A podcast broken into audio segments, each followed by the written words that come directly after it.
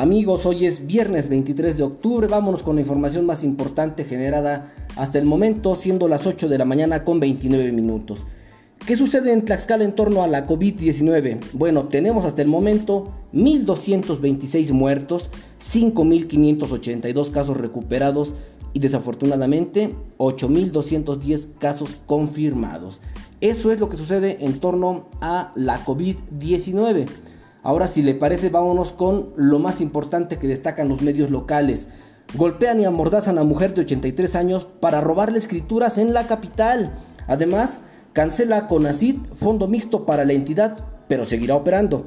También destaca, reitera Mena Rodríguez cercanía con el gobierno de España, mantiene virtual el servicio social en la UAT, infundada reprobación de cuenta, dice alcalde de Guamantla Jorge Sánchez Jasso, comentarios estarán cerrados en la capital, Comentarios no, cementerios estarán cerrados en la capital y además discusión acabada a balazos deja un lesionado allá en Nativitas.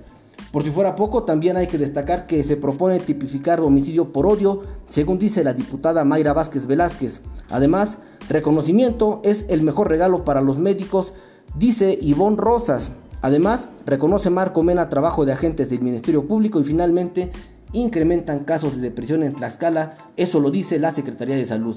También destaca la prensa local que protestan agremiados tlaxcaltecas al FAC en la capital del país, denuncian supuestas irregularidades. El estado de Tlaxcala registra una inflación anual de 2.46% en 2020 con la fuente del INEGI. Además, propone Casas reformar la ley municipal para activar economía y transparentar cabildos. Además, realiza ITC Congreso Virtual sobre Patrimonio Cultural Inmaterial. Y además, en otra nota más, padres de familia pagan con recursos propios sanitización y limpieza de planteles. Oiga usted eso. También destaca este periódico que es la Jornada de Oriente. Poder Judicial de Tlaxcala destacó entre los de mayor paridad de género, no así en el presupuesto. Otra más, urgen reformas a normas internas para agilizar procesos parlamentarios. Esto lo dice el diputado Omar Milton López Amendaño.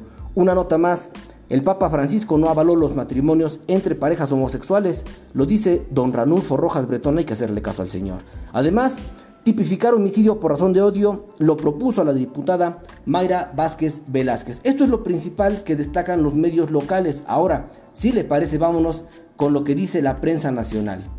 Aquí, en esta síntesis informativa, que es la misma que le llega al poder ejecutivo, legislativo y judicial y que ahora está en sus manos, le destacan esta información. Suman diputados gasto de 11.7 millones de pesos contra COVID y ya van 51 contagiados. Obviamente hablan de los diputados federales. Además, semáforo, 17 estados en riesgo. Chihuahua vuelve a rojo. Ojo, primera entidad que ya vuelve al rojo.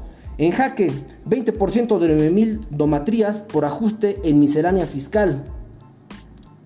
No, la volví a regar allí y se la repito para que no tenga usted información errónea. Dice, en jaque 20% de 9.000 donatarias por ajuste en miscelánea fiscal.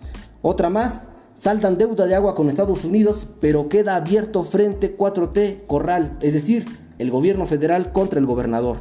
Además, organizaciones no gubernamentales ven alza en feminicidios por desinterés de autoridad y Gabinete de Salud la padece en San Lázaro por la nota que le daba al inicio, que ya son al menos 51 diputados contagiados y finalmente debate en Estados Unidos zarandea a Trump manejo de pandemia. Eso es lo más importante que hay que destacar.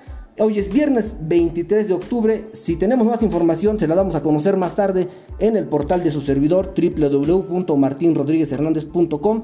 Si quiere contactarme, si quiere mandarme alguna información, el correo es noticias arroba